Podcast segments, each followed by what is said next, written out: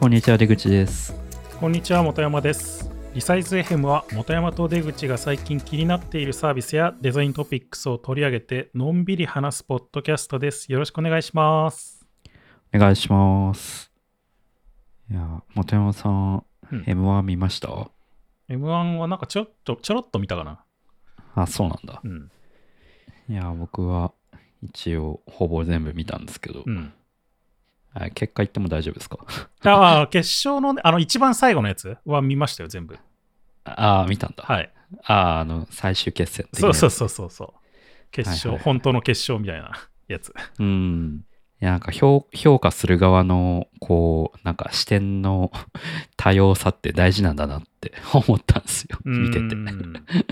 どどういうところですか？いやなんか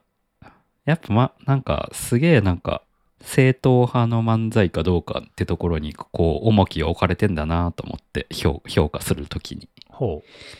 なんて言ったらいいの？まあそもそもなんか年齢が結構高いじゃないですかみんな。評価する側がう審審査員が、まあまあまあそうですね。うん。40代ぐらいだもん。若くても40代とかだもんね多分。そうそうそうそう、4、50代、5、60代の人がメインで、なんかやっぱそういう人が受けるものが、まあ、評価されやすい、まあ当たり前なんだけど、っていうのをなんかすごい感じてしまった。見てて。えなんうかん、もっと評価してほしい人がいたってことですかそれは？いや、僕どっちかっていうと、会の人たちの方が好きだったんですよね。いや、まあなんか、それは順番の問題もあると思うんですけど、うんうんうん、なんか最初の方に出てきた人たちの方が割と新しいなと感じたことが多かった。例えばなんかうん真空ジェシカっていうコンビとか。はいはいはいうん、なんだけど、まあなんかそのじ一応評価はされてたんだけど、なんかあんま点数には反映されてなくて。うんうんで、それそれはまあ順番のあれもあ都合上もあるんだけど、うん、なんかやっぱ王道を言ってる人たちの方が評価、点数に反映されやすく評価されてたなっていうのはちょっと感じて、うんうん、そうそう。いや、なんかそれを見てて、こうなんか自分と重ね合わせるところもなんかあって、うん。なんかやっぱ王道に行ってる人ってのはやっぱ評価され、その数字としてね、評価されやすいなっていうのは、なんかちょっと感じてしまったんですよね。まあなんか難しいなって僕は思うのは、まあ、まず、うん。なんだろう結構曖昧じゃないですか評価が。はい、まいまい。その、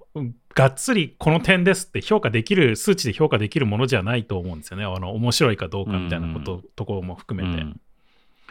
でそうなってくると、まあ、好みっていうのももちろんあるかもしれないけどなんかこうやっぱりテクニック的な部分がどれぐらいできてるのかっていう部分がやっぱり評価のポイントになるところはすごく大きいんじゃないかなって僕は思うんですよ。うん。でなんか、今回、うんうん。いや、今回のメンバーみんなテクニックがすごいうまうまいしみ、みんな面白かったんですけど、うんだからなんか多分最終好みで決まった部分はあると思うんですよね。で、まあそれは全然いいと思うんだけど、うんなんかその好みがもうちょい多様だったらいいのになっていうふうに思ったっていう感じですね。いやなんかね僕でも見ててねやっぱりそのテクニックっていう意味では割とテクニックある人が残ったような気はししてましたよ僕はあ、うん、それはそう最終的にはうん。なのでなんだろう。まあ面白いかどうかっていう部分では普通に面白かった人もたくさんいたしなんか新しいことやってて面白いっていうのもああったなって思うんですけどやっぱりなんかこう本当に細かいテクニック的な部分でこうまだもうちょっと積み上げられそうな部分がいっぱい見える人っていうのもいいたような気がしていてその最終決戦に選ばれなかった人の中には、はいはいはい。だからうんそういうところの差なんじゃないかなって僕はちょっと見てましたけどね。いやそうそう。なんか、もうちょっと新しさも評価したらいいんじゃないかなとかちょっと思っちゃったっていううん 感じですね。結構そこ難しいよね、やっぱり。なんか、そうそうそう。なんか、じゃあ新しいことをガーってやってたらいいのかっていうふうになっちゃうし。んそうそうそう。そうそうそう。だからやっぱその多様、もうちょい多様な視点があっていいんじゃないかなと思ったっていう。なるほどね。そうそう。なんかやっぱ、うん、正当であることとか、その、まあテクニックも一つの軸だし、うん。なんかそっちに偏ってるなと思ったし、なんか割と去年の M1 が、あの、マジカルラブリーって結構正統派じゃない候補人たちが優勝して、うん。なんかやっと正統派じゃないことが評価されるようになったのかなと思ったのに、なんかまた戻ったなみたいな感じがして、なんかちょっとそそういう、まあ面白かったんだけど、やなんかねだかなってでやっぱりなんかね、こう、新しい中にもテクニックが必要な部分やっぱあるような気がしてて、僕は。うん。その単純に新しいことをやってるっていうだけじゃなくて、なんか本当に新しいことやってんだけど、そのまあ、新しいことのすごい面白さで一点突破するっていうのはなかなか難しくて、なんかその一点突破の中にも細かいなんかこう技術的な部分がいくつかあるような気はしてるんですよね。で、そこがこう感じないなって感じらさせてしまったら、なんかこう減点されていくっていうところがあるんじゃないかなっていうふうにちょっと思ったりしてましたけどね。うん。まあ、必ずしもテクニックって軸がなんかこう定まってるならそれはそれでいいんですけどね。なんか、うん。まあやっぱその、まあ審査難しそうだなとは思いました。いやー、審査難しい、ね。特に今年は。難しいと思うよ。げげいや、なんかむず、うんなんか新しいことって、そのまあ面白いっていう軸ですごく伸ばす可能性はあるけど、その多分やっぱりさっき言ったようにテクニックっていう、一般的なテクニック、漫才のテクニックっていう軸で伸ばすことは難しいじゃないですか、多分。その新しいがゆえに。だかうんら、特に今回、そのうん面白いで一点突破せせざるを得なくて、うんだそこが伸ばせないと、もうそこが好き嫌いで判断されちゃうと、なんかもう無理、無理ってなっちゃうから、だそういう意味で難しいと思うんですよね。特に今回なんか、なんかボラ、ボラティリティがなかったっていうか、なんか圧倒的にこの人みたいなのがあんまなかった。ああ、それはね僕も感じたような気がするね。うん。面白か、面白いんだ、どのグルコンビも面白いんだけど、なんかみんな、こう、なんていうの？安定してるって感じがして、ううん。んいや、まあなんか、ね、でもなんか、僕もなんかでも嫌だなと思ったのは正直。あの、うん嫌だなっていうのは M1 自体がじゃなくて僕自身が嫌だなって思っ僕自身に対して嫌だなって思ったことがあったんですけど、なんかね、そういう評価者の目線で見てしまってるのが嫌だなと思ったんですよ。昔ってそんなことなかったんですよ。単純に面白く、面白い、面白いから笑うみたいな感じで笑ってたはずなのに、うん。なんかね、それができなくなってる自分に気づいて、それが嫌だったんですよ、僕。ああ、なるほどね。うん。もっと純粋に楽しみたかったなっていう気持ちの方が強くなってしまって。なんかね、そういうなんかさ、あここ、こういうテクニックがもうちょっと使えそうだなとかさ、なんか自分の中で勝手なこう評価者としての自分が見てるような感じになってしまって、うん。それがね、逆に僕嫌だったんですよね、なんか。いやーなんか、そうそう、そういうなんか、まあやっぱ王道であることは評価され、んされるのが、なんかな、なんかなと思ったっていう話ですね。うん。でそれで言うと僕、一番王道だったインディアンスが優勝してもおかしくなかったと思ってまあ、した、それは思思いましたよ。思った思った。まあ、オズワルドもいい、あの王道ですまあ、けど、オズワルドもは、まあまあまあ、まあまあまあ良かったけど、でもどっちかっていうと、錦鯉か、みたいな気持ちになっちゃいましたけどね。それは、なんか、ストーリーも含めて最後評価されたのかなっていう感は受けましたけどね。なんかこうなんか、その芸人からしてみたら多分、感情移入しやすいじゃないですか。はいまあなんか別に好みの一つだからそれもいいと思うんだけど、もうちょっとやっぱそこに 多様な好みがあるといいのになっていうね。うん。いや、インディアンスは技術的にはもう完完璧に満点だなって思いながら僕見てましたけどね。うん、あとオズワルドの1本目とかも完璧だなって思いましたけどね。ああ、なるほどね。2本目はちょっとあんま、うん、うんだったけど。いやいやいや、ままああとなんかあ、、評価する側はいつでも難しいですよ。最下位になってたランジャタイは僕は結構好きだったんですけどね。うーん。ちょっと僕は見てないから分かんないな。うん、まあそのランジャタイが今回は一番こう漫才じゃないというか、一番こう、新しいというかなんだろうな、一番崩してるというか、賛否うん賛否分かれるコンビだったんですけど、まああと、なんか、どっかの大喜利で見た真空ジェシカが面白かったっていうのは、あ、やっぱ、やっぱ面白いんだなっていうのを、ネタ今回初めて見たんですけど、うん。うんうん。まあ、コンテストの評価って難しいよね。難しいっすね。なんか評価ってさ、まあいろいろあるじゃん。なんか採用の評価とかもあるしさ。でも採用の評価は、あーまあまあ、まだ、まあ自分たちが経験があるからっていうのもあるかもしれないけど、まあわかるかなっていうふうな気持ちもするし、こうまだこう挽回できるじゃないですか、採用した後でも。うん。だけどコンテストってもうその1回きりじゃないですか、絶対に。うんうん。その後で挽回なんて絶対できないから、来年じゃあ甘くしますみたいなことないと思うし。そうそう。だから逆に敗者復活戦は、なんかあの、インターネット投票で決めてたんですよね。はいはい。誰がう上に行くのかって。うん、で、まあ、ハライチが突破したんですけど、まあ、僕、ハライチ好きだから、まあ、それが嬉しかったんだけど、なんかやっぱでも、そ、それ、インターネット投票になると、やっぱ知名度って結構影響されるから、まあ、これはやっぱ有名な人が優し優位になるよな。まあ、面白かったんだけどね、ハライチは普通に。うん。うん。とも思って、やっぱ評価ってむずいよな、と思いましたね。うん。難しいですよね。だから、審査員、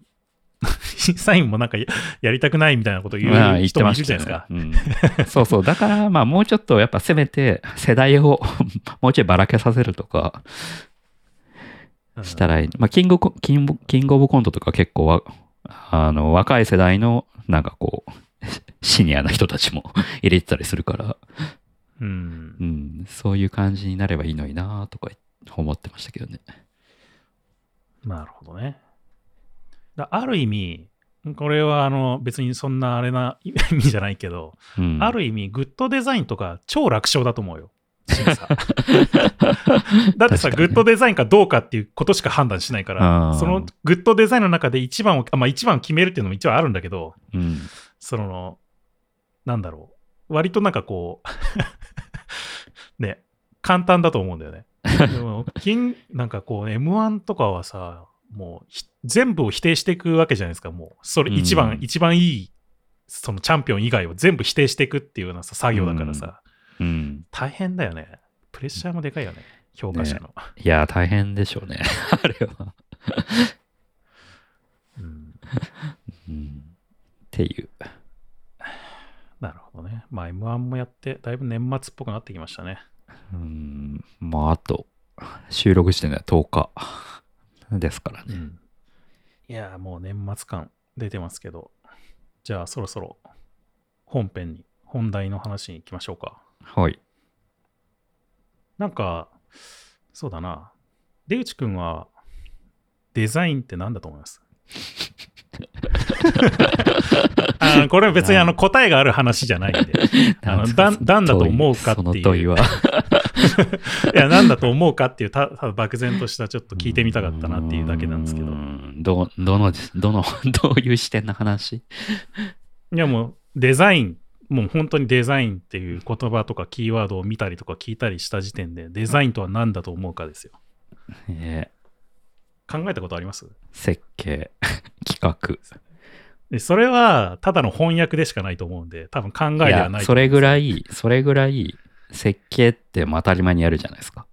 それぐらい何かを作るときにやって当然、やって当然っていうか、なんていうの、誰しもがやることっていうか、それぐらい普遍的なこと。ああ、なるほどね。まあなんか僕は、僕これは完全に僕の考えでしかないんですけど、うん。僕はなんか、こうデザインっていうのは、あるもの、もの、何かと何かの間のコミュニケーションをスムーズにするようなものだと思ってるんですよね。うん。だから、そうなんだろう。単純に、そうだな、何かをきれいにするとか、美しくするとか、使いやすくするとか、体験良くするとかっていうことを、まあ、それ自体も、まあ、デザイン、一つのデザインではあるんだけど、まあ、それだけではないと思うんですよね、やっぱり。うん。もうちょっと、ふわっとしたものっていう印象。ただ、必ず共通してるのは何かと何かがあって、その間のコミュニケーションをスムーズにするっていうことは、大体どのデザインにも当てはまっていて、まあ、デザインっていうのはやっぱそういうものなのかなって僕は漠然とこういつも思っているっていうような感じなんですけど、うん。まあ、今回はなんかそのデザインの中でもスペキュラティブデザインっていう、んなんだろうっていう感じの デザインについての話をしようかなって思うんですけど、うん。そのスペキュラティブデザイン問題解決から問題提起へっていう本を読んだんですよ、最近。うんうん。いや、これがね、なかなか、まあ、なんだろうね、スペキュラティブデザインとはみたいなことが書いてないような本なんで、まあ非常に難しいわけですよ。スペキュラティブって何ですか？うーんと、単純に、まあ、翻訳すると、うん。施策的なとか、推論的なとか、投機的な思惑の不確かな、危険なみたいな、結構うんふわっとしてるニュアンスのもの言葉なので、なんかあんまりこれっていう意味がないんですよね。うーん。まあ、そうだな。こう、うん。なんかこう、投機的とか、まあ、施策的、推論、推論的とか、まあ、こう考えさせるみたいな、こう、ふそういうような言葉なのかなっていうふうに僕は捉えてますけど、うーん。で、なんか、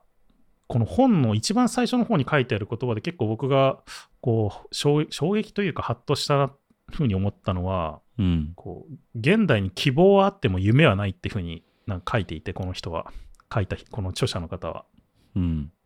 まあ、どういうことかっていうと希望っていうのはこうまあ少なくともこう〇〇というふうにはなってほしくないみたいなこう割と消極的なこう近未来への願望を希望っていうふうに指すことが多いんだっていうふうに、まあ、言っててうんうん。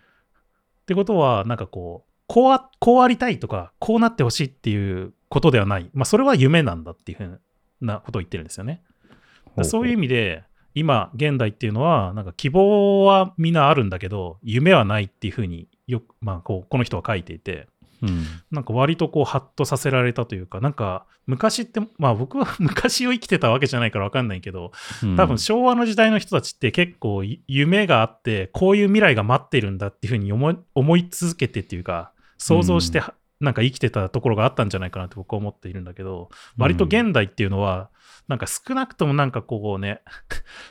なんかインフレになってほしくないとか 食料不足になりたくないとかなんかうん。温暖化でなんか寒くなったら嫌だなとかそういうことしかこう考えてないんじゃないかっていう言葉だと思うんですね。このげ希望はあっても夢はないっていうのは。うーんまあそう言われればそうなのかっていう感じですね。まあ、まあ別にね、夢、みんな夢持ってないとは僕も思わないけど、うんでも割とそういう風潮にあるんじゃないかっていうのは確かにそうなんじゃないかなって僕もちょっと思って、その言葉を見て。うん。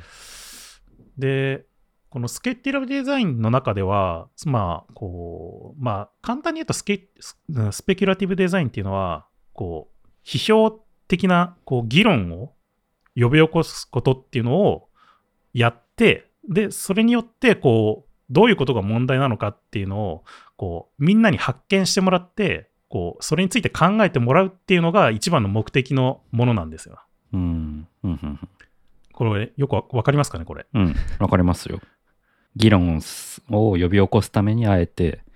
何かを作るっていう。そうそうそうそうそうそう、うそういうそういうこと。だから、こう今までデザインっていうのは割と何かのこうなんだろう役割を持ってたと思うんですけどここのスペキュラティブデザインにおけるデザインっていうものの役割っていうのはこういわゆる社会サービスみたいなものにおけるメディアになる。メディアとして捉えてなんかこうでそれを通してあの今のその社会だとか、まうん。あ、生活だとか、こうなんか考え方っていうのを改めて見見返すっていうようなものだっていうようなものですね、スペキュラティブデザインっていうのは。だからこう、なんだろうね、想像力っていうのをこう駆使して、なんか問題に対する新しい見方っていうのをこう切り開くようなもの。うんそそれってうん。アートの分野でもそういうことを考えてアートを作ってる人っていると思うんですけどそれとは違う,、はい違うんですか？えっと、そこはね、結構重なってくる部分じゃないかなっていうふうに思いますね。だから、うんまあ、アートって割と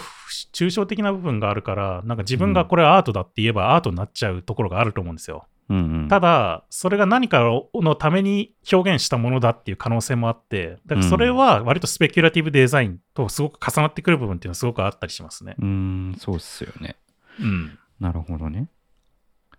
で、結構ね、だからそういう意味でも、なんだろう、アートに限らず、すごくエンターテインメントだとか、そういうものとかにすごく領域が近い部分まあやでもあるんですよ。確かに映画とかもそういうのありますもんね、あ、そうそうそうそうそうそう、うんまあ SF 映画とかね、まさにそんな感じですよね。うん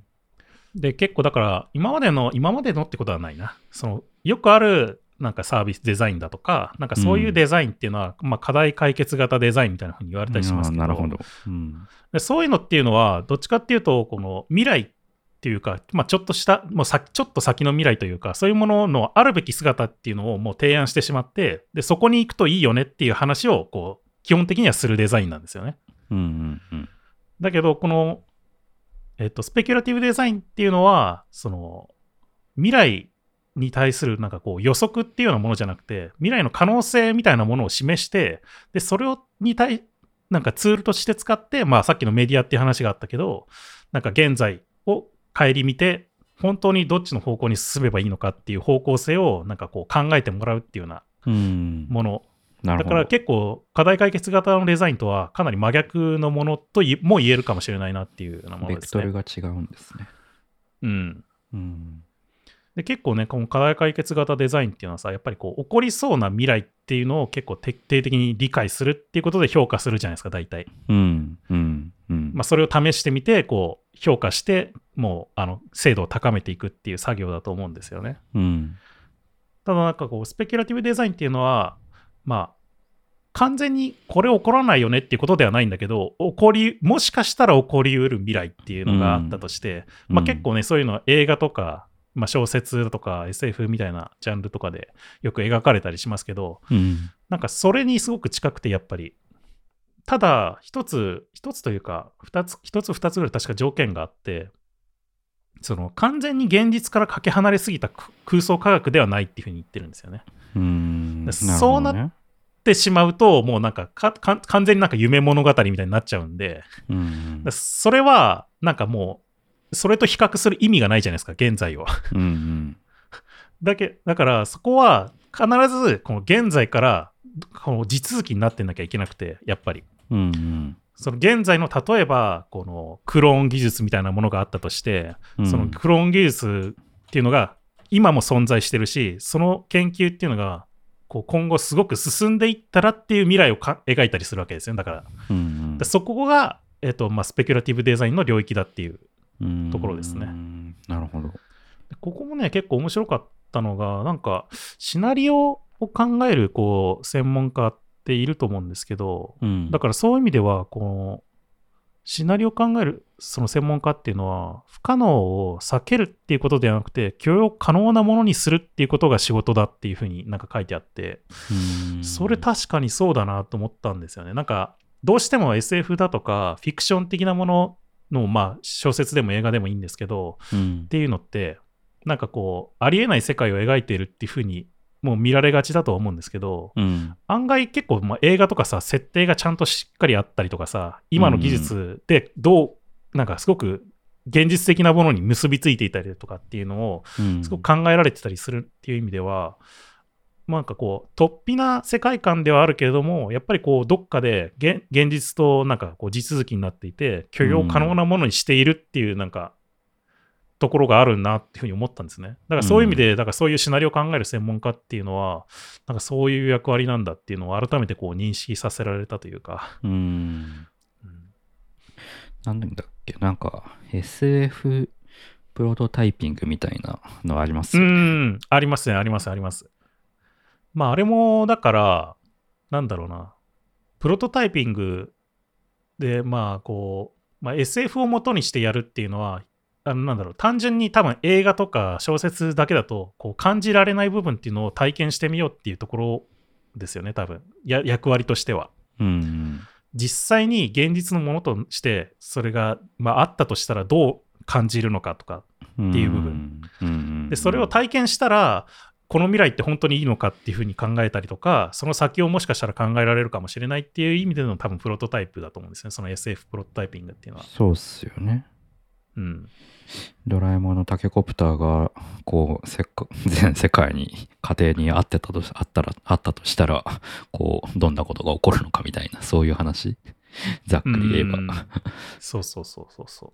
う。だからなんかよくさなんか昔昔なんかちょっと前のなんかのエピソードでも話したような気がするけどさ、うん。コンセプトデザインとかさあるじゃないですか、うん。コンセプチュアルデザインとか、うん。で、なんか僕も正直、いまいちこう、どういうものなのかっとかどう考えたらいいのかってあんまりよく分かってなかった部分がやっぱあったんですけど、うんうん。で、このコンセプトデザインっていうのってやっぱり結構スペキュラティブデザインとか、なんかまあ問いのデザインとかもすごく近い分野で、うん。かなり近しい分野で、で、なんかこう、コンセプトデザインっていうのは、なんかそれ自体を評価するものではないんですよね、やっぱり。うん。そのなんかコンセプトデザインでもさ、なんか作るじゃないですか、やっぱり。なんかのプロトタイプとか、うん。なんかコンセプトデザインの車ですとかって発表されたりしますけど、はいはいはいはい。でもあれってそれ自体を、まあ、僕結構それ自体を評価しするような目線で見てたようなところもあったような気がするんですけど、昔は。でもそ、なるほどね。それって実はそれ自体を評価するわけじゃなくて、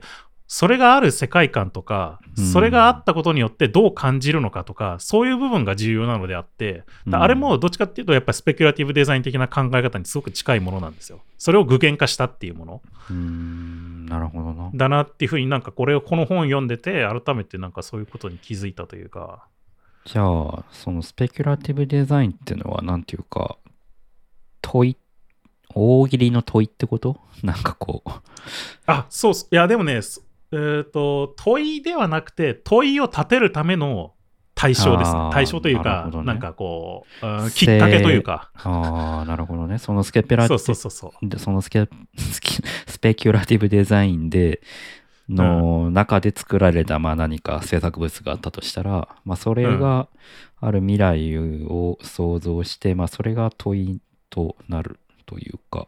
ああなるほど、そうん。まあ、それが問いを形成自形成するあ、そうそうそうそう。感だから問い自体は、えっと、デザインの中には含まれてなくて、うん。その問いを立てるききっかけになるものがあるわけですね。じなるほどね。で、それを問いを立てやすくするっていうのがそのデザインの部分になるなるっていうか、ほどね。でもみんなに考えてもらうためのデザイン。うん。なるほどでもね、僕もね、これは大喜利っぽいなって思ったんですよね、やっぱり。うんなんか、ね。結構デザインとかって、まあ、特にプロダクトデザインとかって、どうしてもこう商業的な部分というかさ、うん。そういう制約があるじゃないですか、なんかやっぱり、売れるかどうかとかさ、なん。か、うんで、ただそういう制約から離れることで、すごく自由にアイデアとか問題っていうのを考えることができて、それを表現することができるっていう部分がやっぱりあると思うから、うん。すごくなんかこれって、なんかこう、その、なんていうの、考えを広げて考えてみるっていう意味では、すごく大喜利っぽいなっていう部分もあるし、うんそうですね。単純にそれ自体を良し悪し評価するっていうものじゃなくて、なんかそれによって他の何かを生み出したりするきっかけを作るっていう意味でも、すごく大喜利っぽいなって思ったんですよね。うん確かに。うん。確かにそうですね。だから、割と大喜利は、あの、スペキュラティブデザインなんじゃないかなと僕は。だからそういう意味でいやなんか今聞いてたらそう思ったなんかうん。こうなんだろうな。あなんか過去の一本グランプリのお題の中で最新型洗濯機この機能いるどんな機能っていうお題があったらしいんですけど、うん、はいはいはいはい。なんかそれってスペキュラティブデザインなのかなってあそう今聞いてたらその可能性ありますよね。うん。まあ、あの中ではエンターテインメントとして、なんか面白いものとして消化しているけれども、うん。なんかね、実際にじゃあ、こういうものがあったらどうなんだろうっていうふうに考えるっていう意味では、その問いっていうのはすごく近いですよね、スペキュラティブな考え方に。うん。まあ、実際になんか、この本の中では結構、なんかいくつか事例というか、これの場合はこんな風にっていうのが、なんかいろいろ紹介されてたりするんですけど、うん。結構そういうなんかダークファン、ダークファンタジーじゃないな、なんかダークなエンターテインメント、なんかこう、風刺的なものっていうのもいくつか紹介されたりしてて、うん。だから、そういう意味では、なんだろう、こう、面白おかしく、表面的には面白おかしく、ひなんかこう、出しているんだけども、やっぱりかんどっか考えさせるものっていうのも、まあ、表現として、表現の方法としてそういうのもあったりするっていうのが、このスペキュラティブデザインですね。うんなるほどね。でコンセプトデザインについてもうちょっと言っておくと、なんかね、コンセプトとアイデアっていうのは別物なんだよっていうふうにも言っていて、そのなんかコンセプトっていうのは全体の方向性を示すものなんだけど、そのアイデアっていうのはどっちかっていうと、その方向性の中でそれを具体的にこう、なんていうの、んなるほど。作っていく構成要素でしかない。っていう。んんん。ベクトルを示すものがコンセプトってこと？コンセプト。うん、うん。そうそうそうそう。うんうんうん。で、それをぐ、まあ、具現化まではいかないけど、ざっくりこう、形にしていくものっていうのがアイデアうん。で、うんで、さらにその中にもちょっとなんかね、なんかこうプロトタイプだとかなんかそういうものがあるみたいな感じになってると思うんですけど、それもなんか結構ねコンセプトとアイディアって割となんかこうごっちゃになりがちなところがあるんだけどなんかその辺も割とちゃんと整理されていて、あとなんかこうさっき言ったさアートっていうのはじゃあそれにそういうものなのかとかっていう話もあったと思うんですけど結構、うん。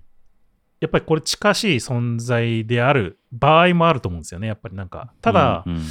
若干通常のアートとはやっぱり目的とするところが若干違うところがあってうん。基本的にアートっていうのはやっぱり芸術家の思考を表現するものなんですよね。うんうん。ただそのコンセプチュアルデザインっていうのはこう新しい可能性だとか問いを考えさせるための表現なのでうん。なんかだからその芸術家自身がその問いを考えさせるための表現を思考していたら同じものになるんだけどそうじゃなかったら別物になるっていうだからここがなんか微妙に重なる部分っていう話ですねさっきの。なるほどね。だどどこに軸があるか。やっぱりデザインって基本的には自分そのデザイナー自身の中にはない話なんですよねやっぱり。そのなんなんで中にないっていうかその自分自身が軸になってる話じゃなくてやっぱりどっか外にあってそれをなんかどうやるかっていう。他者に何か起こさせるってこと？うーんうんそう。まあ他者に何かを起こさせるというかなんかやっぱりアートってそうだな。こう自分が軸に絶対あるんですよ。その芸術家の、自分から出て出てくる何かがあるってこと。そうそうそうそう。うん。だけど、デザインっていうのは絶対僕そんなことないと思ってて、それが外側にあって、それに対関与するのがデザイナーだと思ってるんですよ。うーん、なるほどね。まあもちろんなんかね、その自分の好みが反映されるとか、そういうところはあるかもしれないけど、やっぱりなんかそれは、えっと、アートではないんですよね。あ他者が自分にもなり得るかもしれないけど、アートの場合は自分っていうところが絶対的にあるっていうことか。そうそうそうそうそう。うんだからそこが決定的にそのアートとデザインのあの違うところで、ただ、うんそのコンコンセプチュアルデザインっていうのは、割となんなんて言うんだろう、こう、問いを考えさせるための表現だったりするわけだから、はいはい。それは芸術家自身がそのそれをそれを自体を自分の中に持っていて、それを表現する可能性もあるっていう意味で、まあその場合は重なるっていうところですね。ああ、なるほどね。表現の可能性としてスケスペキュラティブデザインがあるかもしれないっていうことか。そうそうそうそうそうそう。その芸術家の中に。うん。だから、この本の中でも、やっぱりその、割とかこれはかなりアートっぽいなっていうか、アーアートですよね。ほとんど芸術家って呼ばれてるような人たちの、えっと、作品の事例とかっていうのも評価、あの、ひなんていうの？載っていたりするので、うんうん。そういう意味では、全然これを、うーん、すごく重なる部分ですごく曖昧な部分でもあるっていう感じなんですよね。うーん。なるほどね。なんかでも結構面白かったのは、うん。なんかね、やっぱり、こう、デザインっていうのは、あの昔、昔じゃなくてちょっと前にさ、あの、デザイン誌概論ってやったじゃないですか。うんうん。で、いろいろ各時代の、時代のっていうか、まあ、ほぼほぼ近代だけど、うんうん。なんか、各時代のこうゲデザインについていろいろ、まあ軽、軽く学んでいったわけだけど、うん。その割と過去のデザインっていうのはそのコンセプチュアルだとかスペキュラティブ的なデザインのこう模索みたいなものがすごく行われていたんじゃないかなっていうふうに僕は思っていて、まあ、この本の中でも若干そういうようなことが書いてあるんですけどうんうん。例えばなんかウィリアム・モリスとかっていうのはその本当に一番最初の頃ですよねデザインが生まれるうん。なこれっていうのは結構工業主義だとか大量生産社会みたいなものからの脱却をどうしたらいいのかっていうのをこう問題提起するためにこう動いたこうし人だったりするわけですよね。こううん自然人間性への回帰みたいなところうんをなんかこう描いて。うん。とかなんかポストモダンとかも割とこうなんだろうなんか奇抜な人たちみたいな風にえっと あのデザイン誌概論でもちょっと話したりしてはしてましたけど、うん。まあ、あれもどっちかっていうと、こう、モダニズムみたいな、すごく実、実用性、合理性みたいなところ、商業主義的な部分、うん。無効性みたいなところと、こう、真逆な世界線の発想なわけですよね。うんうん。あれも、だから、そういう世界線だけじゃなくて、もうちょっとこういう可能性もあるんじゃないのっていうところを、こう、みんなに捉え直してもらうための運動だったりとかしたような気がしていて、うん。でそういう意味で結構今までの過去のデザイン誌っていうのは割とスペキュラティブデザイン的なこう模索っていうのがすごく行われていたんじゃないかなっていうふうには思うんですよね。うん、まあ確かになんかこう、その時点からの、うーん、ビルドアップ的な延長線上にある話ではないですもんね。なんかこそうそうそうそう。なんかこんなんじゃないみたいな。そうそうそうそうそうそう。なんか違う文脈がいきなりこうガンってくるみたいな、そういうところがあるような気がするんですよねあの、。ソビエトのなんだっけ、ロシアアバンゲルとか。あ、そうそうそうそうそう。まあ、ああいうのも、まあ、他のちょっと文脈とかっていうのを組んでる部分はあるけど、でもあれも、なんていうの、単純に、そのなんか、えっと、実用的なデザインをとかっていう話だけじゃなくて、やっぱりその社会だとか政治だとかっていうのをどうあるふうにしていくかみたいなところが含まれていたりとかっていう意味でも、うん単純にこう、なんだろう、何かの課題を解決するためのデザインとかっていうのと違う文脈の話なところがあるような気がするんですよね。うん、確かに。でただ、なんかこの本に書いてあったのは、やっぱり1980年代ぐらいから、そのデザインっていうのは完全に商業化されてしまったっていうふうに言っていて、うん、なんかこう、デザインが持つ他の役割っていうのが全部こう、非経済的なものとして経済軽視されるようになって、うん。なんかどんどん薄れてしまったみたいな、その辺が。うん、うん、で、この、さその作者の人は、だからそれをもうちょっと現代風に改めてこう、なんていうの、確立していこうっていうので、スペキュラティブデザインっていうのをこう訴えているっていうようなうん、うん、なんかそんな感じらしいですね。あの、このスペキュラティブデザインの前にクリティカルデザインっていう、まあ、これも似たような批評的なっていうような意味のデザインっていう本も書いてるんですけど、うんなんか、割となんかずっとそういうことをこう訴えてるような人みたいな感じでしたね、このう人は。ん、なるほどね。まあ、なんとなくわかる気はします。ちなみになんかそのクリティカルデザインもね、結構面白い話がちょっと書いてあって、うん、なんかクリティカルデザイン、まあさっき言ったようにクリティカルデザインっていうのは、その批評的だとか風刺的な指標、手法っていうのを用いて未来を考えるきっかけを与えるデザインって、まあ割とだからスペキュラティブデザインとすごく近しいようなものなんですけど、うん、なんかこう、この人が言うにクリティカルショッピングっていう考え方がある って書いてあったんですけど、クリティカルってどういう意味合いの？なんか批評的なってあ、いうふうにこの人は。訳,、ああ、なるほど。訳してたんですけど、クリティカルショッピング？買い物ですよね。うん、批評的な買い物ってどういう意味なんだろうっていうふうに思うかもしれないですけど、うん、これってなんかあるものを買うことでそのその未来を受け入れるっていうふうにこの人は言っていてはあ、なるほど。どういうことかっていうとなんかねこの人が言うに、まあ、最近っていうのはやっぱりなんていうの労働者の力っていうのが昔に比べて弱くなってきたっていうふうに言っていて、まあ、うん。もちろんねなんかストライキしたりとかっていうのもまあ、未だにあったりしますけど、うん、でもやっぱり昔の方がももっとその労働者の力っていうのはすごく強かったんだけど今はなんかやっぱり企業側の方が強くなってしまっているっていうふうに言っていて。うんうん、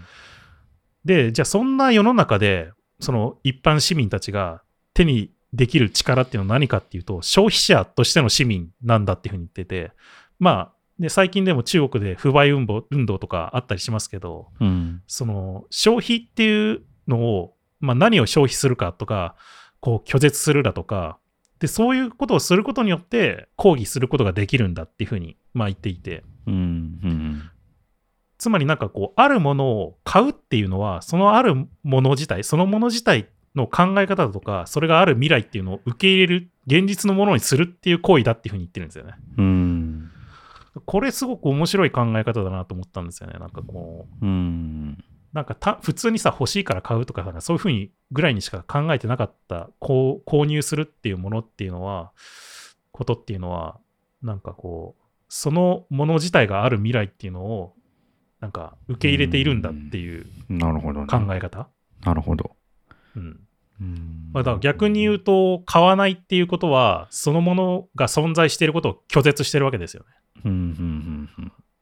まああの一人一人の力は弱いんだけどそれが積み重なることによって世界的にそれが受け入れられるか受け入れられないかっていうのが決まっていくっていううん、うん、うん、うん、だそういう意味では今はその消費者っていうのがすごく力を持っている時代だっていうふうに書いていましたね。うん、なるほどね。うん、この市場経済的な世界だと。うん、うん、うん。なんとなくわかりますよ。いや、このクリティカルショッピングっていう考え方、マジで面白いなと思ったな。なんかそういう確かに。いや、なんか、近いのかわかんないけど、なんかこう、たまにネット記事とかで、あなんかネットメディアとかで、あんま好きじゃないなって思う思うものは、なんかなんていうの、PV すら与えたくないから、開かないみたいな。ああ、わかります。あでもそれも近いよね。いやそう僕。らもその運営者の立場としてページビューとかうんユーザー数とかがそのサービスの寿命,、寿命を決めるってことは知ってるから、うんだから PV は与えたくないっていうふうに 思う。ですよ。個人的にね。なんか別にそれがすぐになんかダイレクトに響くとは何も思ってないけど、いや、でもそれた確かに正しいよね。なんか消費って別に買う何かを購入することだけを指す言葉じゃないじゃないですか。うんうん。なんか、なんか何かの動画をなんか見るとか、うん。そういうのも消費っていうふうに言われたりするわけだし、うん。だそういう意味では何かの動画を見るかどうかっていうのによって、まあそれがまあ再生数なのか PV なのかもしれないですけど、うん。その何かを受け入れるか受け入れないかっていうのを判断していくっていうようなことをやってるわけですよね。そうそうそう。なんかそれはあるよなって思うし、うん。いやもしかしたら PV とかじゃなくて何かに対してツイートするっていうこともなんかこううん炎上マーケティングとかあるじゃないですか。それといえばはい炎上させてツイートさせてそれがまあ何らかの形でお金になってると思うんですけどうん。それをしないっていう なんかはいはい。わかりますわかります。うんでむしろなんかこういやなんかちょうどね今日なんか誰かがつぶやいててあるなと思ったあのツイッター見ててね、うん。思ったんですけどなんかこうサービス運営してるとあのご意見来るじゃないですか。そのクレームとかここ使いづらいとか、そういうのはよく来るけど、逆に使いやすいとか、そういうのってあの開発者にフィードバックとして来ない来づらいじゃないですか。ああ、まあまあそうだよね。使いやすいのは当たり前だからね、基本的に。そう。なんだけど、開発者も、なんかやっぱ、そういういいフィードバックが来たらモチベーション上がるし、もっと頑張ろうってなるじゃないですか。要は、うんせその製品の寿命が上がるけど、やっぱこう、使いづらいとか、なんかまあそれが特に的を得てない場合のクレームみたいのがたくさん来るとやっぱやる気なくなるし、そこで製品の寿命が短くなることもあると思うんですよね。うん。ななんかそれと近いなって今聞いてて思いましたね。ああ。まあでも、そうだな。僕はあんまりこう、なんか負のフィードバックが返ってきたとして、それによってなんかこう寿命が縮まるっていうことはないんじゃないかなっていうふうにはやっぱり思いますね。いやまあ、ま、的を得てたらね。なんかこいや、まあ、ああ、なるほどね。的を得ていたらね。う、うん。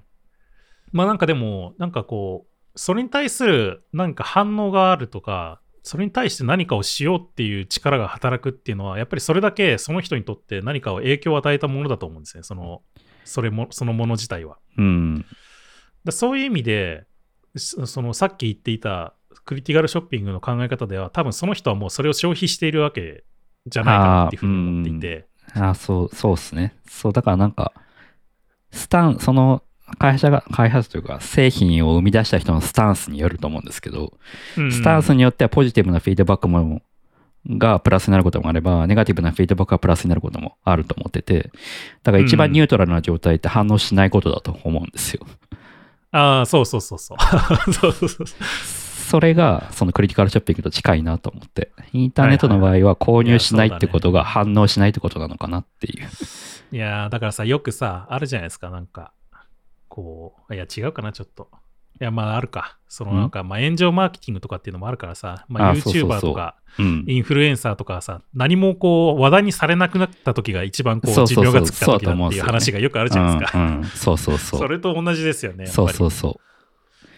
そういう人たちの場合は、ネガティブなフィードバックを受け入れがたくさん欲しいっていうスタンスの場合もあるから、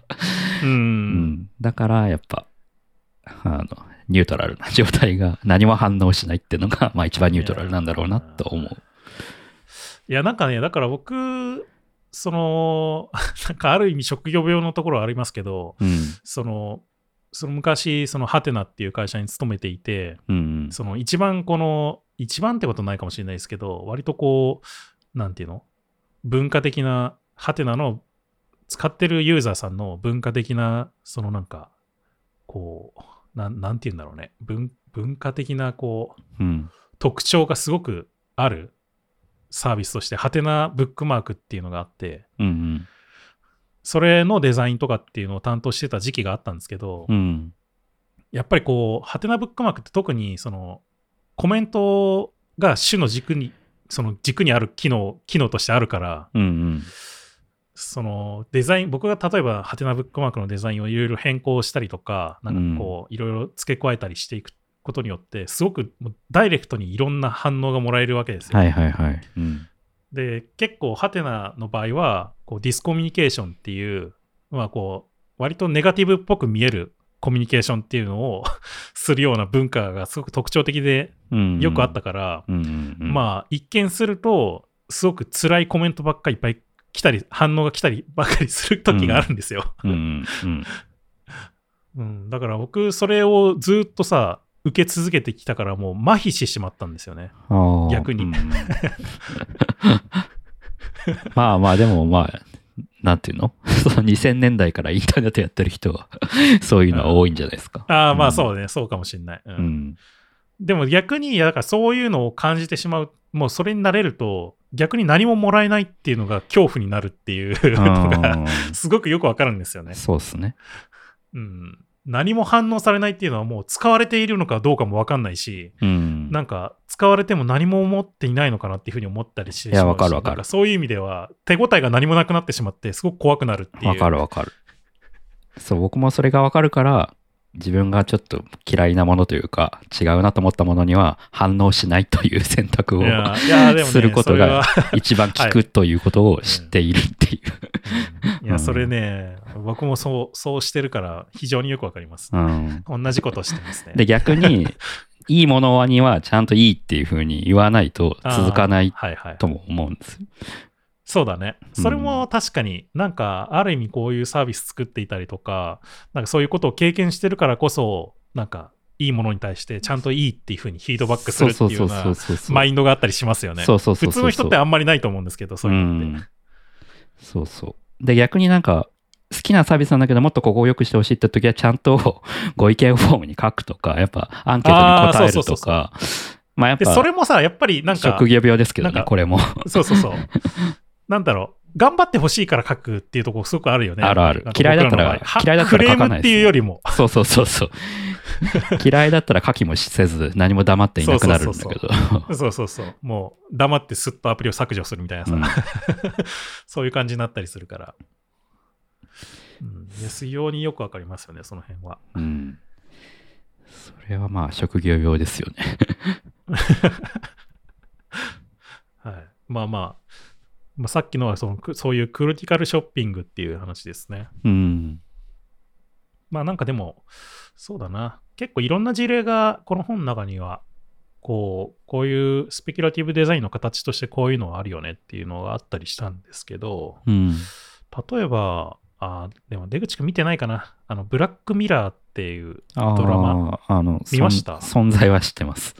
はいはい。僕もね、そんなたくさん見てるわけじゃないから、あの、ちょいちょいしか見てないんですけど、うん。なんかブラックミラーってまあね、今だったらね、今でもネットフリックスで見れるのかな？うん、ちょっとわかんないですけど、もしかしたらネットフリックスで見れるかもしれない、なんかイギリスの方かどっかのドラマで、なんかこのブラックミラーっていうのは、その、今、その企業が開発しているテクノロジーっていうのを割とこう早送りしてその未来を描いて、で、それぞれのテクノロジーが背負う夢とかが、こう悪夢に変わって、ちょっと若干風刺的に、うんだからそういう意味では、うん。その人間にその不愉快な結末をもたらすっていう、そういう未来の、そういうなんかブラックファンタジーっぽい、ブラック SF っぽい時代の世界を描いた風刺ドラマなんですけど、うん。まあ、これもだからさっき言ったように、その別の世界線、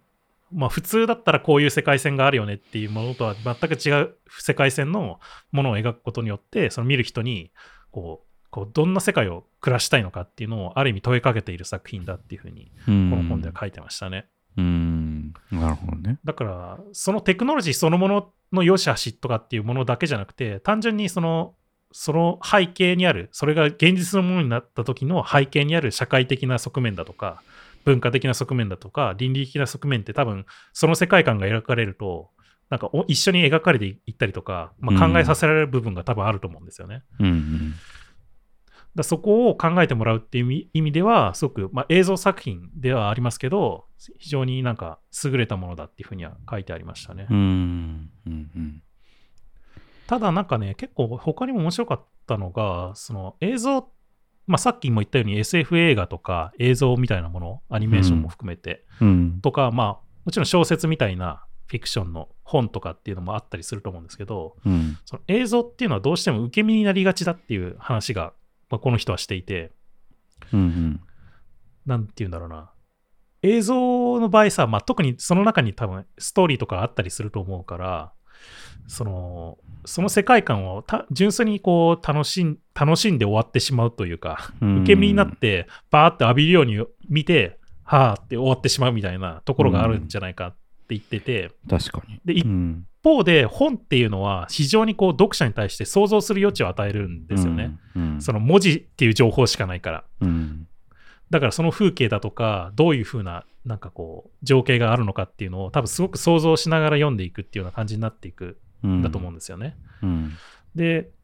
この両者の間にあるのがこのスペキュラティブデザインっていう考え方だっていう風にこの人は言っていて、なるほどね。うん。その、まあど映像だとどうしても受け身になりがちやと。で、ただ本だとすごく読者の想像に、想像力とかそういうものになんか委ねすぎてしまうので、うん。その間ですごく映像的には、まあ、すごく直接的に分かりやすい手段にしていくんだけど、なんかよりこう、そこから、さらにそう、想像を膨らませるとか、議論を発展させるっていう部分を、こう、なんかスペキュラティブデザインには持たせる必要性があるんだっていうふうに言ってましたね。うん。そうスキャスペキュラティブを受け手にさせる 余韻があるかどうかってところ。そうそうそうそうそうそう。うん。そういうことですね。でも、でもね、ブラックミラーとかは割と、あーまあでもね、なんかどっか、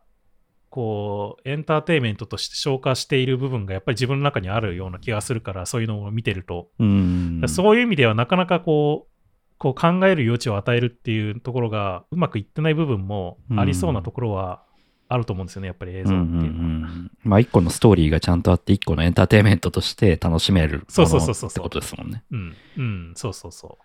まあそれはそれで正しいとは思うんだけど、エンターテインメントとしては。うん。だスペキュラティブデザインみたいに何かをこうきっかかきっかけというかなんか引っかかるものを作るっていう部分は、えっと、やっぱりそのデザインの部分に入ってくるんじゃないかなっていうふうにうん。思うんですよね。なるほどね。え、風刺画とかはスペキュラティブデザインってことですか？うーん風刺画まあなんか昔からあるような。まあそのふ何を風刺してるかによると思いますけど。なそうだね。うん。まあ、でもね政治の風刺画とかはさよく昔からなんか新聞にあったりしますけどうん、あれはどっちかっていうとなんていうの？まあ現状の。現そうそううん現状を面白おかしく描いているっていうようなものだったりするから、うんまあ、ちょっとまた違うような気がするんですよね。うん。まあ、あくまでなんかスペキュラティブデザインっていうのは、こう未来を描い描くというか、体験できるようにしした上で、なんか現状を顧みる、なんかこう、なんか鏡写しにして、こう、今どうあるべきかとか、なんかこれからどう進んでいくべきかっていうのを考えさせるっていうところうんだと思うから、まあなんか手段は似てんだけど、その時間軸が現状なのかどうなのかってところなのかな。うんそう、そうかな。うん。んベクトルの長さの違いなのかな。うん、なるほど。うん。いやー、まあなんか、そういうね、割と難しいことがいっぱい書いてある本なんですよ。それは本の内容的には、え、どういう感じなんですか、事例の紹介的な感じなんですか？あのね、そうですね。あの、この本の、多分翻訳した方かな、日本語に。うん。もう人も、一番最初の方になんかこう、前書きみたいな感じで書いてるんですけど、うん。この人も言ってて、やっぱりスペキュラ、この本自体はスペキ、スペキュラティブデザインとは何かっていうのを、こう、一つ一つ、こう、積み重ねて、こうですっていうふうに言うものではなくて、うんうん。なんか、これもスペキュラティブデザインだよね、みたいなのを、なんかこう、周りにあるようなものを、なんか全部並べていって、これもスペキュラティブデザイン、これもスペキュラティブデザインみたいな感じで、ふわっとこの辺はスペキュラティブデザインだよねっていうのを、なんか指し示すための本だっていうふうにこう書いていて、だからそういう意味でも、割とこれだっていうのがあんまりないんだけど、これもっていうのがいっぱいあるみたいな感じで、いろんな事例が紹介してあるっていうような感じなですね。るほどね。うんうんうん。結構ね、この考え方って僕、非常になんか面白いなって思うことがあって、これもハテナの時の話なんですけど、実は。うん。うんなん、か、あのね、近藤さん、ハテナの創業者の近藤さんが、うんなん。かいろんな人に会ってる時期があって、うんうん で、なんか、なんかで知り合ったあの数学者の森田さんっていう方がいるんですけど、うん。結構若い方で。うん。で、その人と知り合って、その人を呼んできて、ハテナに。で、話してもらったことがあって、僕それを聞いてたことがあったんですよ。うん。で、その時に話したのが、剣論の話っていうのをしたんですけど、うん。剣論って知ってます？剣論。うん。結構これね、剣論って数学的ななやつなんで剣、剣、剣って、あの剣ね。あの、国編、国編とかはいはいはい。そうそうそう。の剣うんに論、論、論述の論。いや、中身は全然わかんないですけど、存在はしうんわかります。いや僕ね、正直ね、中身全然わかんないんですよ、うん剣論について。これ、うん結構多分数学に詳しい、かなり詳しい方じゃないとわかんないんですけど、うん。で、この剣論とは何かっていう話を、その森田さんがしてくれていて、うん。その、解くべき対象となる、剣となるもの、うん。まあなんかこの辺、ざっくりこの辺っていう言葉だと思うんですよね、この剣っていうのは。うん。うん。で、でその、そのものを、まあ、解きたいわけだ。どういうものなのかっていうふうに解きたいわけだけど、その剣っていうのが。うん。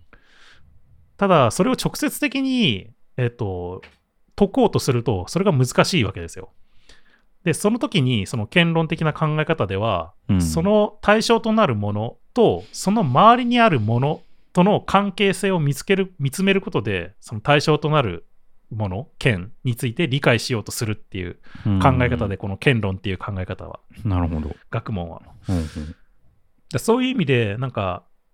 この、まあ、スペキュラティブデザインも同じような感じだと思うんですよね。そのスペキュラティブデザインとは何かっていうのは、直接的に何かっていうのは、なるほどねか見ることはできなくて、その周りにある事象をこう見ていくことによって、その関係性を見ることで、あ、スペキュラティブデザインっていうのはだ大体こういうような感じの、なるほどね。なんかもやっとしたものなんだっていうのが分かってくるみたいな。これはこう、これはそう、これは違うっていうのを繰り返していくことによって輪郭がそうそうそうそう輪。郭が見えて、そうそうそう、輪郭が見えてくるっていう、そういうタイプのものなんだなっていう。で結構ね、この剣論の考え方、僕すごく好きで、なんか、なんか結構これ多い多いと思うんですよね。なんか、ユーザーインタビューとかもすごく近いと僕思っていて、うんうんなんか、直接的にそれを見ることって難しいんだけど、なんか、ほ他の周りを固めていくことによって、なんか、なんとなくこの人の輪郭っていうのが見えてきて、こううんうんうんざっくり分かっていくっていう、そういう作業をしていくっていうのがユーザーインタビューにもすごく近いような気がするんですよね。なんか、マインスーパーみたいですね。あ、そうそう。あ、すごくいい、いいですね。マインスイーパーっていう例え。うんあの、Windows のね、あの、ゲームね。そうそうそうそう。あれ、確かにそうだね。あれに似てる考え方なのかもしれない。確かうん、なるほど。に。いや、このなんか、この時の数学の話もすごく面白かったんだよな。うーん。なんか数学って、まあ、剣論、さっきの剣論の話で言うとさ、数字が一切出てこないじゃないですか。いや、それもわかんないけど、そう、そうなんですね。えだってさっきの考え方でいくとさ、そうなんだろう。考え方だけの部分でいくとさ、えっと、数字が出てこないじゃないですか。単純に周りにあるものを見ながら、対象うんその考えますっていう話だからうんはいはい。概念的にはね。そうそうそう。でもそれが数学の一部なんですよね。その剣論っていう考え方は。うん。で、この森田さんがその時言ってたのが、なんか数学っていうのはそもそも数数っていうのを扱おうとした学問ではなくて、うん。その人間だとか世界だとか自然っていうのを理解しようとした学問で、うん。なんかそれを一部数式的なツールを用いて解き明かそうとしてるだけなんだっていうふうに言ってて、うん。確か言ってて、うんうん。だから何かを考えようとした時の、こう、学問が数学だ、なんですよね。なんか、何かを考え、学問として学ぼうと思ったら、それは数学だっていう、なんか話を確かしてたような気がしてて。へえ、なるほどね。うん。まあでも確かになんか、あれ？ガリレオとかってなんか数学者でもあり、なんか天文学もありみたいな、うんなんかありますよね、そういうのって。そうそうそう。なんか数学ってさ、あるじゃん。証明とかもあるじゃん。うん、そういう意味で、そのなんだろう、単純に数字的なものではなくて、うんそのどう考えるかっていう部分も数学の一部に入ってるんですよね。結構その、それはなんか目から鱗だったなって思って、その話を聞いたときは。うん。哲学的な部分も入ってるってことなんですね。そうそうそうそう。いやでもね、この哲学的な部分の話結構僕実は好きで、うん。なんかね、この本の中にもちょっと面白い話があったんだけど、うん。この世界っていうのは複数の現実があるんじゃないかっていう話をしてて、どうういうことか分かりますかねこの複数の現実がある。世界線が2つあるってこと？まあ、普通に考えるとそうかもしれないですね。うん。ただ、なんか、そうだな。なんかね、ちょっと前に僕、何かで見たんですけど、うん。おもしこれも面白いなと思って似たような話で。なんか、数式、まあさっき言ったような数式だとか、うん方程式だとか、物理原則っていうのあるじゃないですか。もう、これはそうだよねっていう。うんで、これ、の、こういった類のものっていうのは、なんか、普遍なのかどうかっていう話があって、うん。どっちだと思います？普遍なのかどうか。え、もう、え、もう一回言ってください。ちょっとえ？どういうこと？だから数式の方程式だとか、うん。物理原則っていうものがあるじゃないですか。もうこれはこうだよねっていうのが。うんそれっていうのは普遍だと思います？普遍って何ですか？未来ずっと変わらないってこと、まあうんそうそうそう、変わらずあるっていうふうに。そんなことはないんじゃないですか？わかんないけど。あそんなことはない。なんか発見があったら変わったりするんじゃないですか？ああ、そうあそういう意味でね。うん。まあ例えばじゃあ1たす1は2だとして、うん。それは普遍だと思います。まあ一応今は普遍なんじゃないですか。あーまあでもね、そうそうだよね。今は普遍だよね。うん。なんかね、結構この、その時の話題になってたのは、うん。まあこういう原則っていうのが、例えば、うん。この世から人間が一切いなくなったとしても、普遍なのか、変わらず存在するものなのかっていう議論をしてたのを見かけて、うーん。それはどう思います？1たす1が？2であるこ ?1 とが？たす1は2であることが人間がいなくなったとしても変わらないのか。うーん。何なんですかね。そもそも1たす1は2って何なんだって思っちゃいますけど。ああ、なるほどね。ううん、まあでもね、結構この問いかけって僕哲学的な問いかけだと思っているんですよね。うん。なんか、あの数学的な証明っていう側面と哲学的な証明っていう側面が多分あって、はいはい。で、この議論をしている人たちも、なんかその両極端に分かれて話していたような気がしていて、うん。数学的には1たす1は2っていうのは、もう絶対変わらないわけですよ、うんそれは変わらないってのはわかる。それはわかります。うん。ただ哲学的に言うと、これはそんなことはなくて、うんなんでかっていうと、果たして人間、考え、それを1たす1が2だっていうことを考えることができる人間、この世からいなくなったら、うんそれ自体を考えることができなくなるから、存在しなくなるんじゃないかっていうふうになるんですよね。そう、今言われて思ったのは、なんか、例えばリンゴが1個、もう1個リンゴがあったとして、それが2であるってのは、人間が考えたことだから、じゃあ1たす1が2って何なんだって思ったんです。あーうん。まあ、もっと簡単に言うと、なんだろう、哲学的な話で、まあ、そこにリンゴがあるっていうのは、その、そのリンゴがあるっていうことを確認することができる人間がいなかったら、そこにリンゴがあるとは言えないんじゃないかっていう確かにね。話とか。リンゴがあるまあそれもって何なんだっていうね。そうそうそうそう。でそれも、まあ、哲学的な、その、それが証明できるかどうかっていう話うん。に近い。だからさっきのやつも、それに近いなと思っていて、で、そこれが、その複数の現実にどうつながるかっていう話なんですけど、うん。そのこの人が書いてるには、この著者の人が書いてるには、その人間っていうのは一人一人違った思考とか、違った見方とか、違った世界があって、うん。でそれぞれの現実の中をやっぱり生きてるんじゃないかっていうふうに言ってるんですね。うん。だからなんか漠漠然とした絶対的な現実っていうものっていうのも確かにあるのかもしれないけど、うん、なんか世界っていう意味では一人一人別の世界を生きてるわけだから、うん。そのそういう意味で現実っていうのは複数あるんじゃないかっていうふうに言っていて、うんうん。確かに。で結構ね割とそれが僕、まあ、この本にもなんか書いてあったんですけどうん。なんかこう最近というか現代になるにつれてどんどんなんかまあ最近で言うとさ人々がすごく自由っていうかさうん。自由主義的なさ、みんなうこう、なんていうの自由に生きるとか自由に考えたりすることがなんかこう、いい、いいっていう発想になっていってるじゃないですか、やっぱり。うんうん。で、それって、ある種、こうなんていうの、人、人間同士の関係性っていうのをすごく薄めていってる可能性もあるような気がしていて、それ多様性とかってよ呼んだりするんだけど、はいはいはい。でも多様性っていうのはある意味で、なんかこう、なんていうの？他の人たちがいることを許容はするけど、受け入れはし、受け入れはしないというか、なんか認め、まあ、な認めるわけじゃないっていうか、うん許容はするんだけど認める世界ではないんだよね、多様性の世界って。うん、認める？認めるっていうのは多分自分、自分の中で、その、ある種、それがいる、なんていうの、すうん、難しいな。いや、認めるっていうなんか二つ意味があるなと思って、存在しているということを認めるっていう話なのか、うん。その人が良い、なんていうの？うーん、認めるって日本語二つあるじゃないですか。うん、そうだね。要は。だ無視しないうん、はいはいはいはい。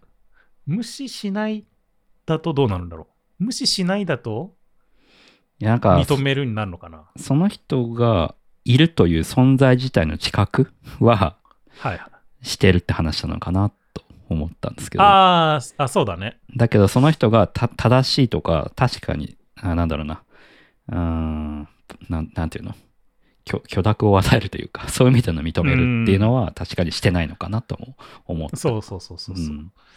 結構ね、多様性の話でよくそういう話がよくあったりしますけど、うんなんだろう。必ずしも全部が自分が納得して存在している世界ではないと思うんですよね。うん、うん、それはわかりますよ。で、結構その方向性にやっぱり今の世界って向かってる感じはあるじゃないですか。その多様性がどうのっていうふうに言ってたりとか、インクルーシブデザインだとかっていうふうに言ってる部分確かに。ね。なんかこう、うん、なんかハンデがある人がいたとして、それがいるっていうこと自体は知覚してんだけど、それをこう、うん、なんかこう、自分がどうにかしようとか、そういうことは別にしてない。うん。だそういう意味では結構こうバラバラになっていってるんじゃないかなって思うんですよね。その一人一人が。なるほど。うん。どんどんどんどん。うん。で、それがどんどん進んでいくっていうのは、こう、なんていうの？もうよりこう複数の現実が存在していくというか、世界観っていう意味での現実がはい複数。ちっちゃいものがどんどんできていくっていうような世界観になっていって、うん。なんかその世界観になっていくとどうなんだろうなっていうふうにこう改めてこうか考えさせられたというか、でも逆に、これまでがなんか一つの世界観過ぎたっていうのもあるかもしれないですけどね。この、ここ、こう、数百年が。うん。いやなんかでもそれが良かった側面もあるんだろうと思うんですよね、やっぱり。うん。うん。で、なんかそれ今のその反動なのかその逆に言ってるわけだけどうん。本当にその世界がいいのかっていうのをこうあんまりこう考えていない部分っていうのはやっぱりあるんじゃないかなと思っていてはいはいはい。それが本当に進んでいったらどうなのかっていう部分っていうのはうん。確かに。そういう意味でもなんかねまあちょっとそれはなんか複数の現実の話でスペキュラティブデザインの話と若干こう ん離れてきたけうど。離れてきちゃうけどうんまあでもなんかそういうのを考えるっていうのも、なんか一つのスキルデザインのなんかこう、テーマなのかなっていうふうにちょっと思ったりはしましたけどね。うん、なるほどね。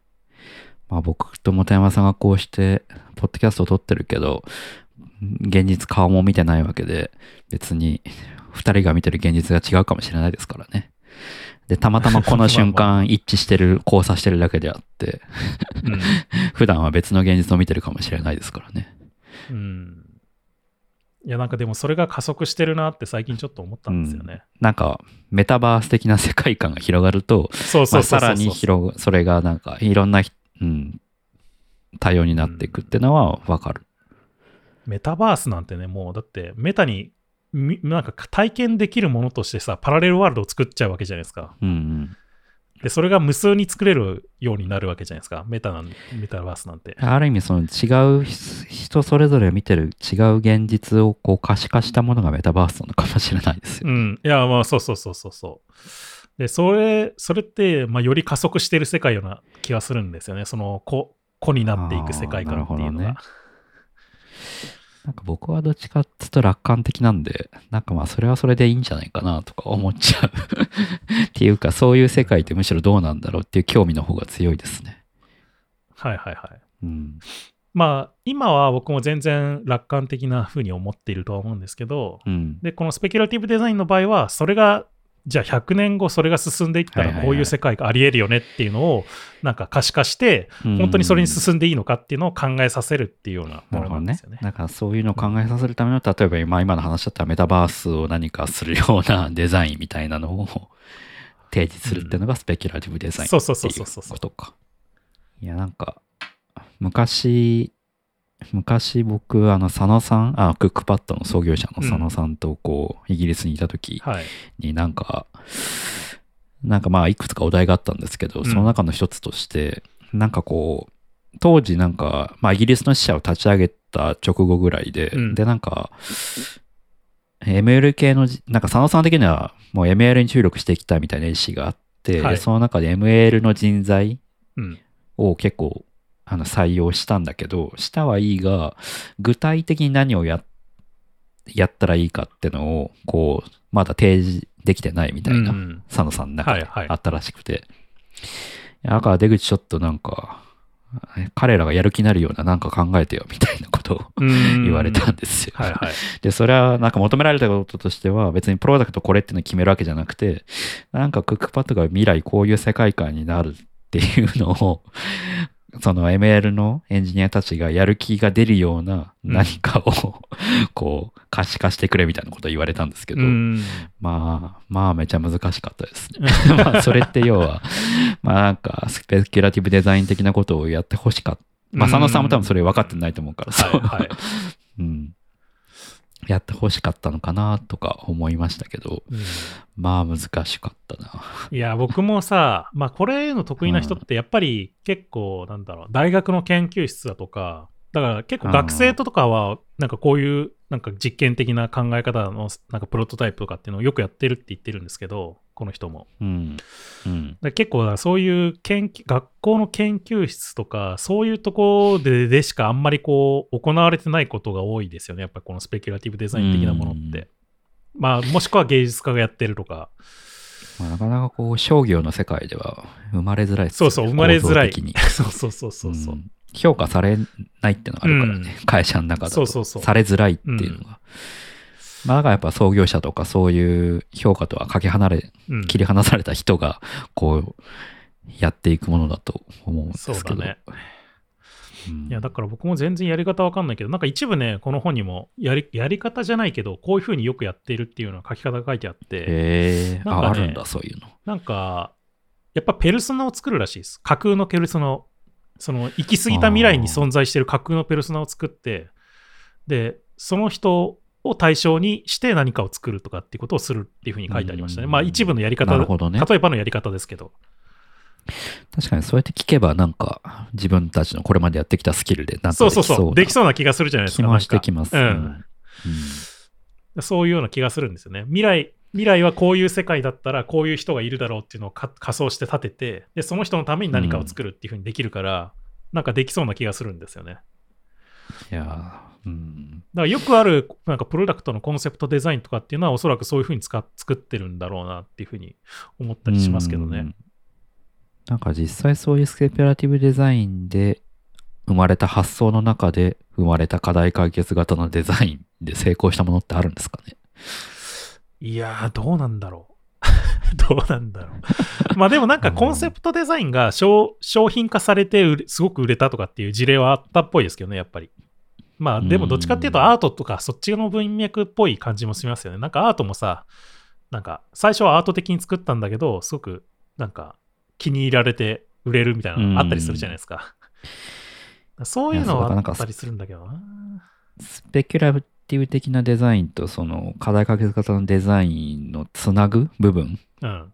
がなんかそれぞれはわかるんだけど そのつなぐ部分がなんかどういうものがあるのかなってのが気になるところですね。まあでもスペやっぱりそこって結構真逆のものだからつなぐというか。つなぐっていうかなっていうの？要はスペキュラティブも別にそれはそれであっていいんだけど、うん。それがちゃんと現実に実装されないとダメじゃないですか。と思うんですけど。げ現実に実装されるっていうのは、なんか、どういう、どういうこと？え要は、スペキュラティブで考えさせるわけですよね。うんうんで、なんかデザイナーがそれを見て考えて、ああ、こういうものが必要かもしれないみたいなものがあったとしてそれを現実に具現化するっていう。多分それだっていう、それだと多分そのデザイナーに対してこう考えさせるっていう時点でスペキュラティブデザインの役割は終わってるんですよね。ああ、うん。そのスペキュラティブデザインの役割はね。うん、で、多分それに対して役割がこう終わって、デザイナーが考える、考えて何かを実やるっていう部分。まあでもそれはやっぱり結局デザイナーの力になっちゃうな。デザイナー次第になってしまいそうな気がするう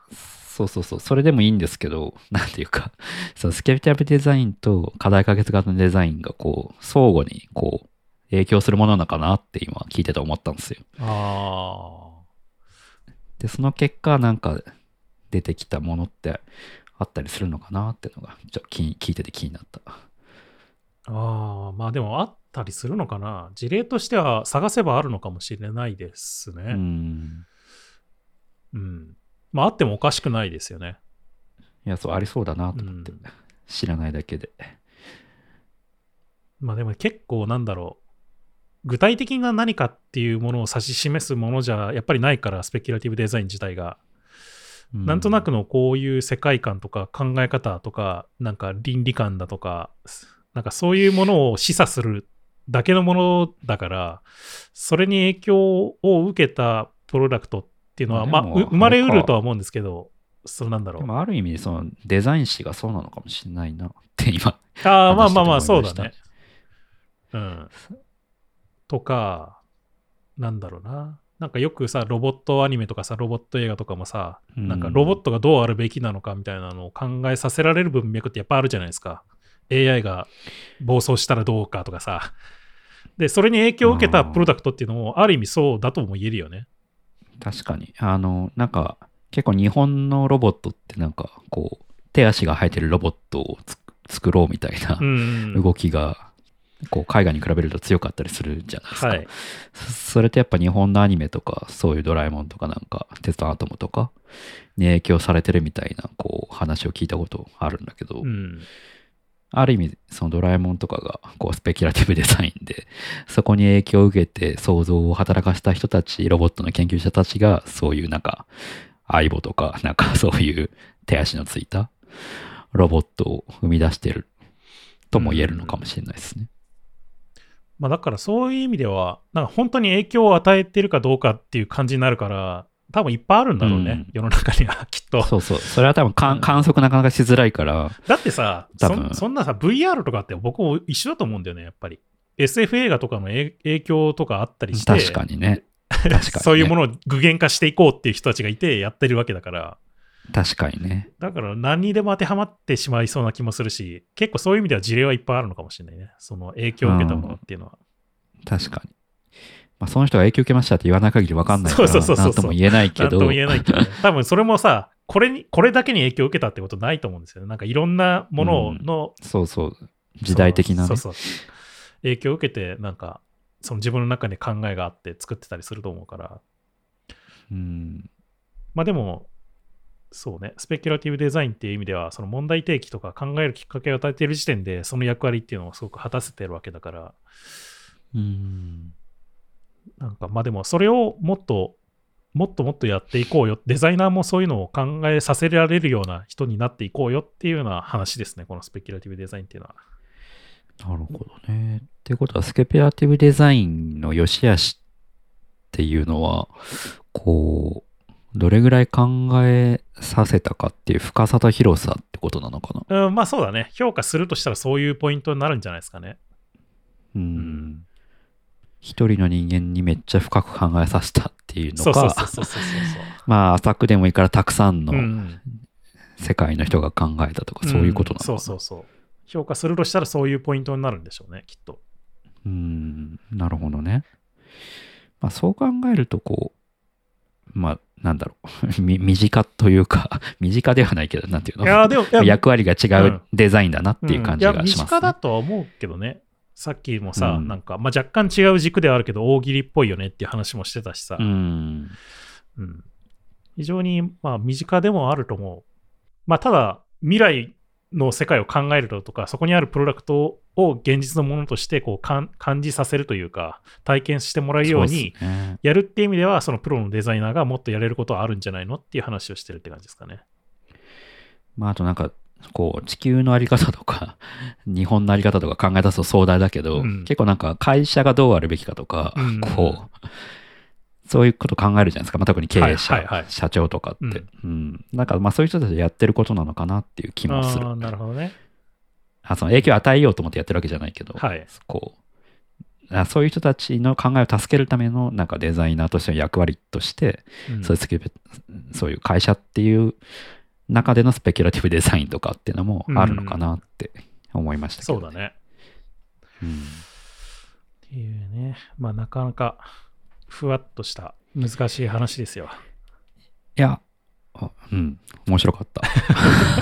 いやもっと分かりづらい話かと思ってましたけど。そうだね。僕もね、うん。もっと分意かり外に分かった。もっと意分かりづらい話かなと思ってたけど、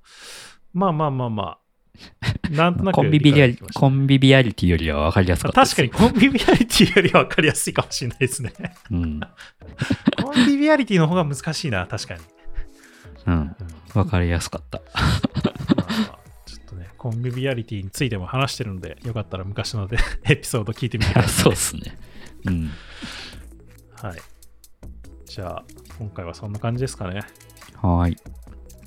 リサイズヘムへのご質問やご感想、リクエストなどは、ハッシュタグリサイズヘムでツイッターにつぶやくか、ショーノートにあるお便りのリンクから送っていただければ、えーと配信内で取り上げたりしますので、どしどしいただければと思います。リサイズヘムは毎週金曜日に配信しています。Spotify、iTunes のポッドキャスト、Google ポッドキャスト、YouTube などで配信していますので、よかったらチェックしてみてください。